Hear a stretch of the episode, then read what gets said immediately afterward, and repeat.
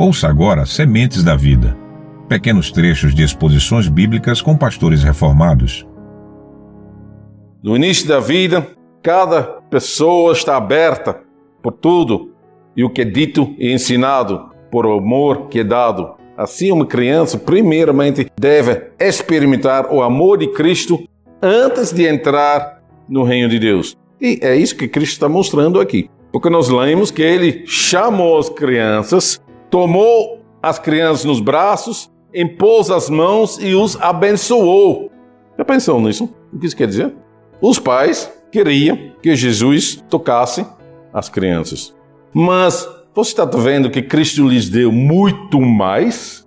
Ele lhes deu um abraço forte e a benção dele. Qual benção? Isso não está escrito explicitamente, mas o que está escrito nos lembra o que Abraão, Isaac e Jacó fizeram também com as crianças deles, quando eles os fizeram herdeiros.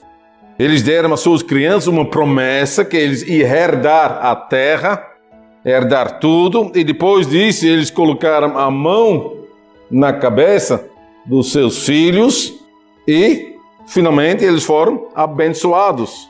Pode ler em Gênesis.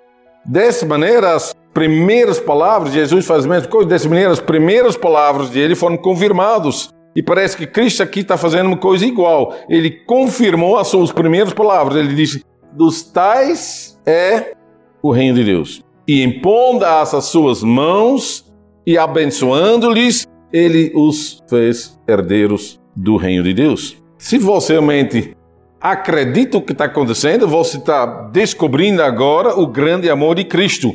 O amor sem olhar a aparência das pessoas, o amor que não é dependente do estado ou da glória das pessoas. Isso não é importante. O exemplo do homem rico prova isso. Cristo não chegou para convidar homens ricos e homens poderosos para entrar no reino de Deus, senão nós poderíamos sair já. Cristo não chegou para convidar homens ricos, poderosos, por causa do dinheiro ou do poder deles.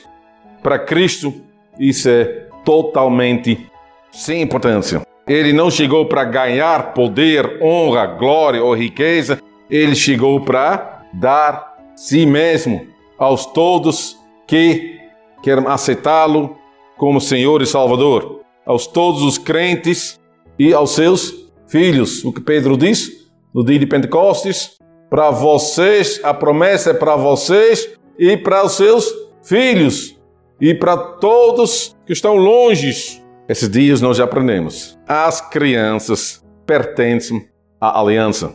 Logo depois do nascimento deles.